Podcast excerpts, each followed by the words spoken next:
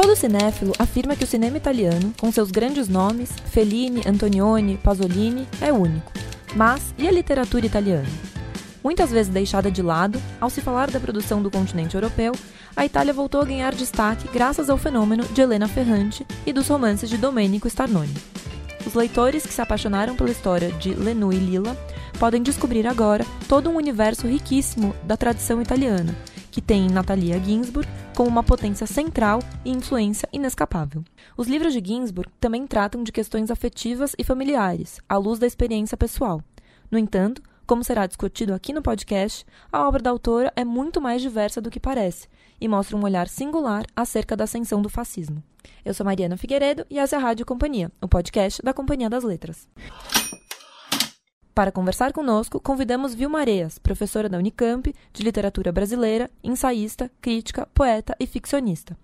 Eu visitei a Vilma no final de fevereiro deste ano e aproveito para registrar o agradecimento por ela nos receber em sua casa. Começamos o papo falando sobre a diversidade da produção de Ginsburg, que passou por romance, memórias, ensaio, poesia e teatro. Diante disso, Vilma fala sobre o que mais lhe chama atenção na obra da escritora e também relaciona a Natalia algumas referências e influências.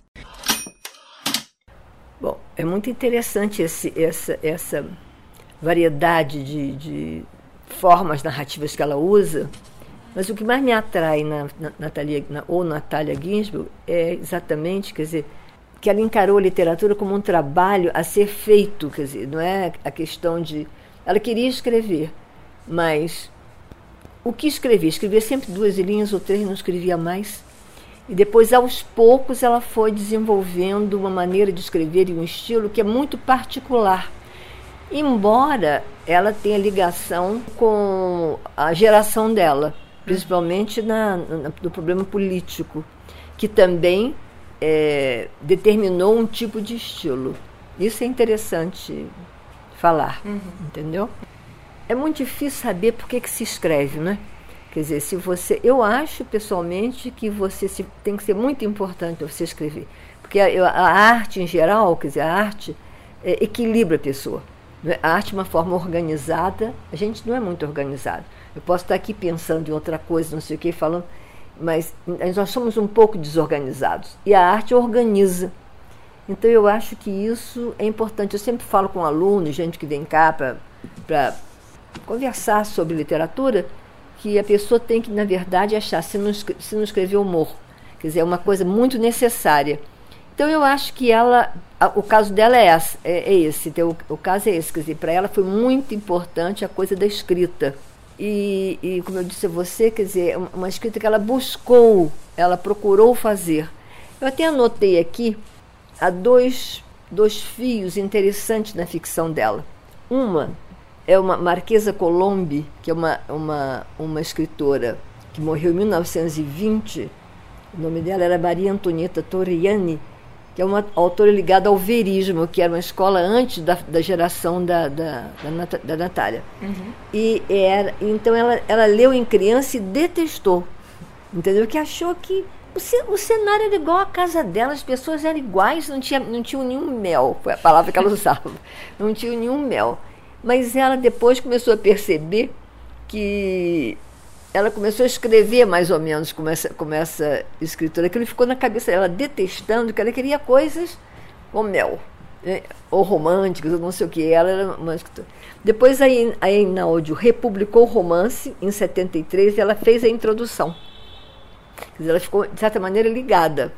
E a outra ponta é o, a Ivy Compton Burnett, que é uma escritora inglesa, que foi, foi, muito, foi muito famosa, que Ivy Compton Byrne uhum. morreu em 1969. Foi muito famosa, a Virginia Woolf tinha até ciúme dela, achando que, será que ela é melhor do que a Virginia Woolf? Era muito competitiva, né? Virginia, excelente, mas muito competitiva. E a Natália, que se casou em segundas núpcias, um professor de inglês, que foi convidado para ir para a Inglaterra, dar um curso, uma coisa assim.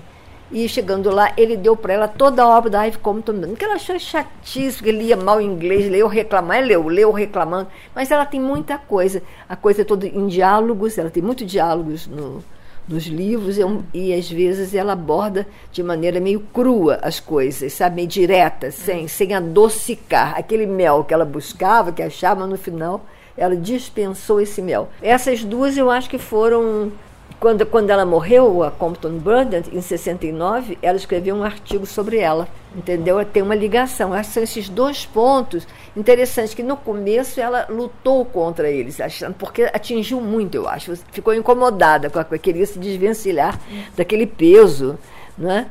E então é isso, ela é uma escritora, ela não faz. Porque o problema, por exemplo, se eu, se eu comparar a Natália hoje com a, com a ficção, Natália, e, e hoje com a ficção, eu acho que é uma grande diferença. Quer dizer, eu acho bom todo mundo escrever. Todo mundo escrever, acho muito bom, todo mundo está escrevendo muito. Mas eu tenho a impressão, a impressão que eu tenho, posso estar errada, é que as pessoas começam achando que são o máximo. Não tem aquela noção que tem que aprender. Hum. Não é uma habilidade, mas é um, uma profissão que você tem que aprender.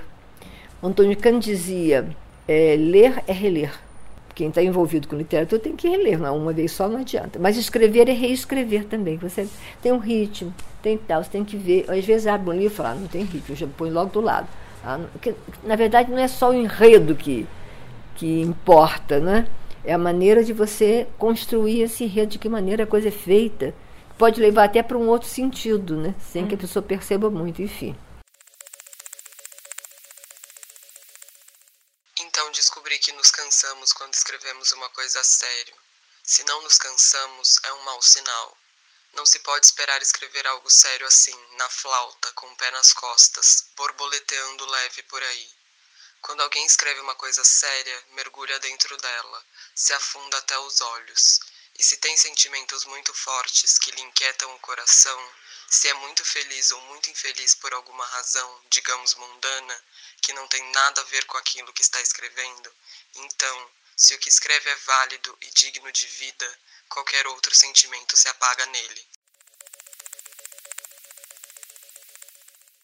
Essa foi a leitura de um trecho de As Pequenas Virtudes, e o papo seguiu com a professora Vilma para tratar da proximidade da Natalia com outros autores relevantes na Itália, como Ítalo Calvino e Cesare Pavese. Será que algo os une à obra de Natalia? Até Proust entrou na conversa. Vamos ouvir. Bom, o que eu acho que une é a posição que eles tomaram contra a literatura verista ou naturalista do final do século XIX e contra a ênfase. Quer dizer, todos esses autores não têm aquela ênfase retórica, não é?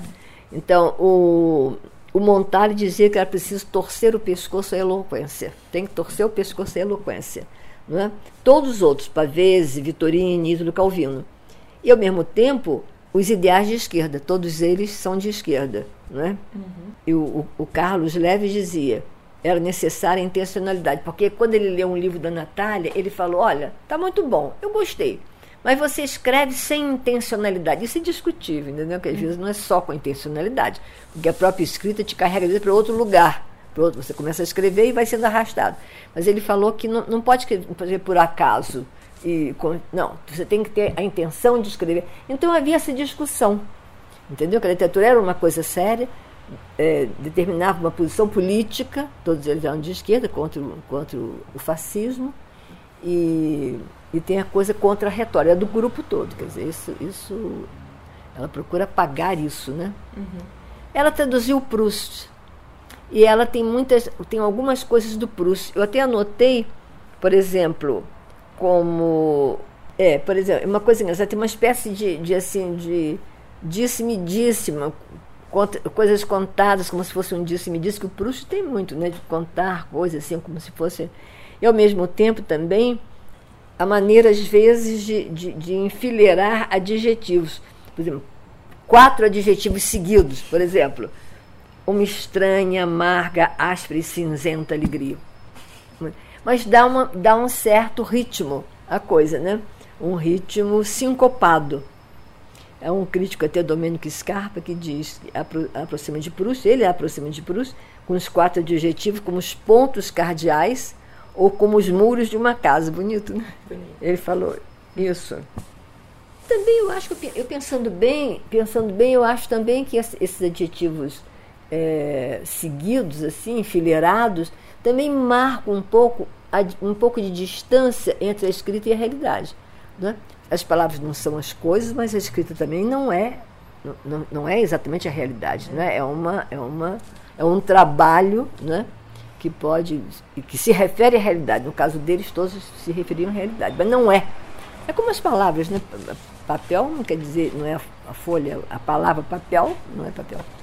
Então, pode ser também, mas enfim, é interessante esse esse detalhe construtivo que ela tomou do Proust. É incrível. É.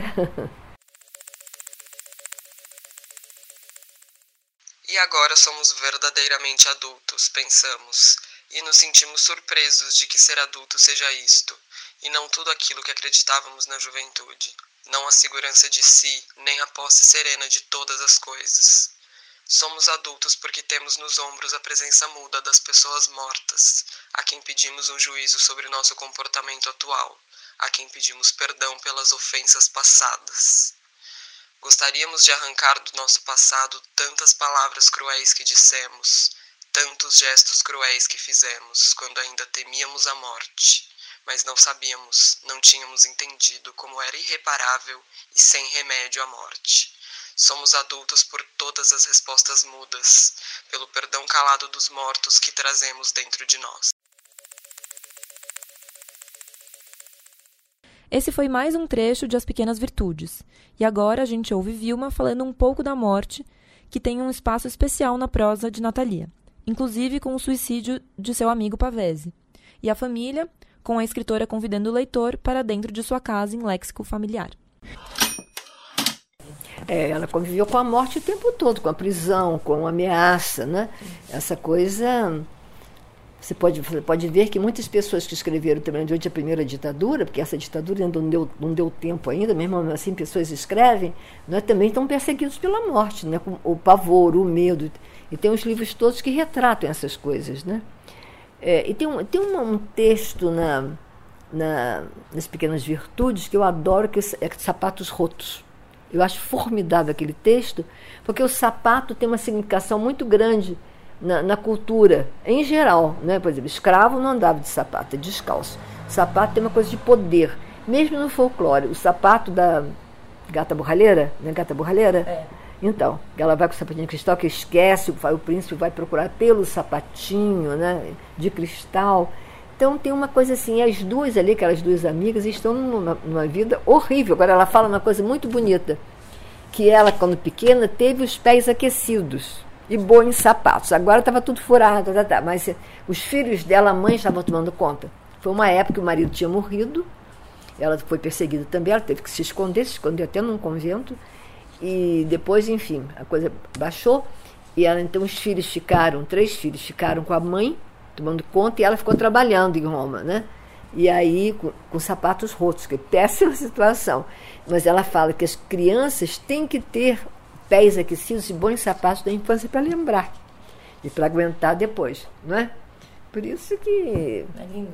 É lindo. É, a gente não pensa nisso. Todo mundo que fala nos, nos bandidos, não sei o que, não tiveram pés aquecidos. É.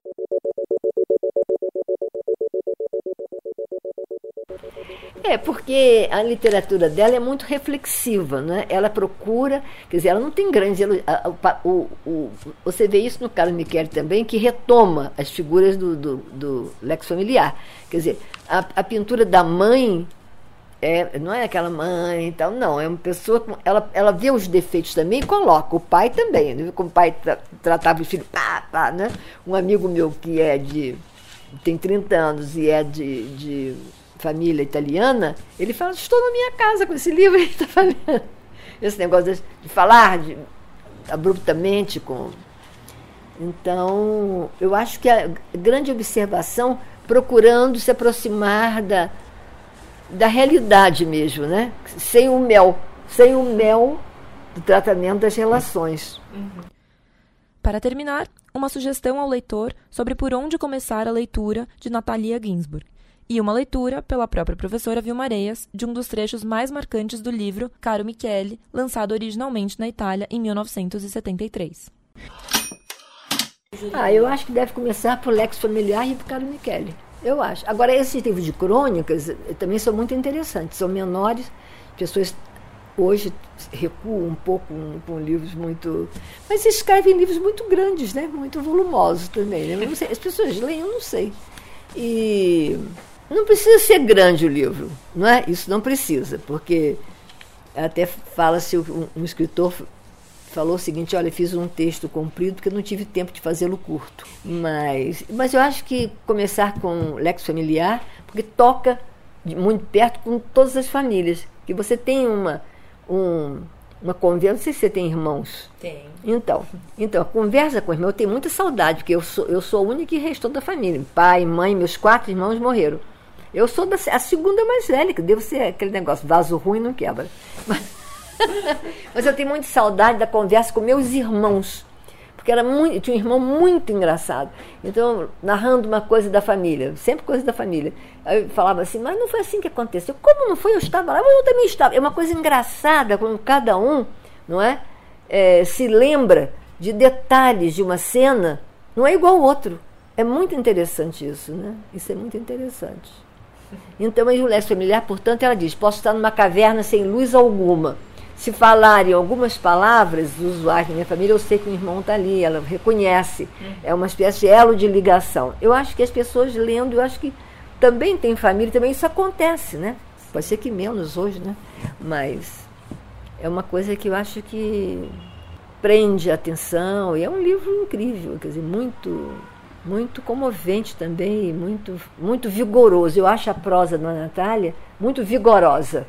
Ela não se importa de dar um soco, dá, pá, pronto. Entendeu? Não tem esse negócio de agradade, não. Ela procura né, ter uma, uma fidelidade à forma, ela procura, enfim, burilar a forma, não para ficar lindo, não se trata disso, para ser mais eficaz. Uhum. Né? A forma e também a, o, o enredo que está junto, né? ela não quer então, ela é dura, quer dizer, ela tem um vigor que às vezes é um pouco dura. Mas é muito comovente. Eu quero ler só o finalzinho. O, o caro Michele, é, então, Michele tinha casado com uma, uma, uma inglesa, tinha ido para a Inglaterra, se separou e tal, e acabou numa passeata, ele foi assassinado. A passeata foi, foi dispersa pela polícia, mas ele seguiu para uma rua, uns, uns caras contra a posição dele seguiram e mataram. E ele então morreu, e morrendo, disse o telefone de uma irmã para um rapaz que atendeu. E ela ficou, meu Deus, ele morrendo, se lembrou do meu telefone. Foi aí que conseguiram saber. Bom, um amigo dele, que eu acho que nutria uma paixão por ele, que eu acho que ele, ele parece homossexual, é o melhor personagem do livro, é o melhor, é o mais atento aos outros, de muito bom caráter. Ele vai lá na casa onde o Michele tinha morado com a mulher. E, bom, não encontra quase nada, mas encontra uma blusa dele pendurada numa vassoura, foi usada como pano de chão. Então ele fala: De Michele não encontrei nada, a não ser uma blusa de lã usada como pano de pó e pendurada numa vassoura. E parecia uma blusa que ele tinha comprado uma vez para o inverno, e de fato olhei e havia etiqueta de anticolino naquela aquela loja da Via, da Via Vite. Após um instante de incerteza, deixei-a onde estava. Creio que não adianta nada guardar os objetos dos mortos quando foram usados por desconhecidos e a sua identidade evaporou-se. Ele fica muito deprimido e fala da memória, que é muito importante. A memória é importantíssima. Todo mundo usa, mas para ela é um dado muito importante que ela se refere. Ela se refere aqui, por exemplo, o Michele fala a visita a essa casa deixou-me mergulhado numa tristeza sem fim. Estou aqui num quarto de pensão, etc., e vejo pela janela a cidade de Leeds, uma das últimas cidades por onde Michele caminhou. Por esse rapaz simpático, um amigo que ajudou, com o qual jantaria esta noite, não consigo saber muito sobre Michele, porque ele ouviu pouco ou pouco se lembra dele, ou talvez se entristeça de falar muito a respeito comigo. É um rapaz. Os rapazes de hoje não têm memória e, sobretudo, não a cultivam. Você sabe que Michele também não tinha memória, ou melhor, não se convencia jamais a absorvê-la e a cultivá-la. Entre os que cultivam as lembranças, talvez ainda estejamos você, sua mãe e eu. Ele escreveu para a irmã dele. Você por temperamento, eu e sua mãe por temperamento, e porque na nossa vida atual não há nada que vale os lugares e os instantes encontrados durante o percurso. Enquanto eu vivia ou via esses instantes ou esses lugares, Eles tinham um esplendor extraordinário, mas porque por eu saber que me dedicaria a recordá-los. Então vai assim por diante. Eu fiquei comovida, porque essas coisas me comovem.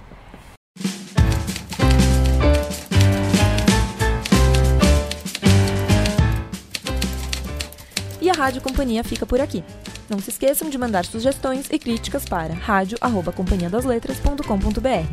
Ah, e não deixe de assinar as nossas newsletters e de nos acompanhar em nossas redes. Até semana que vem. Tchau.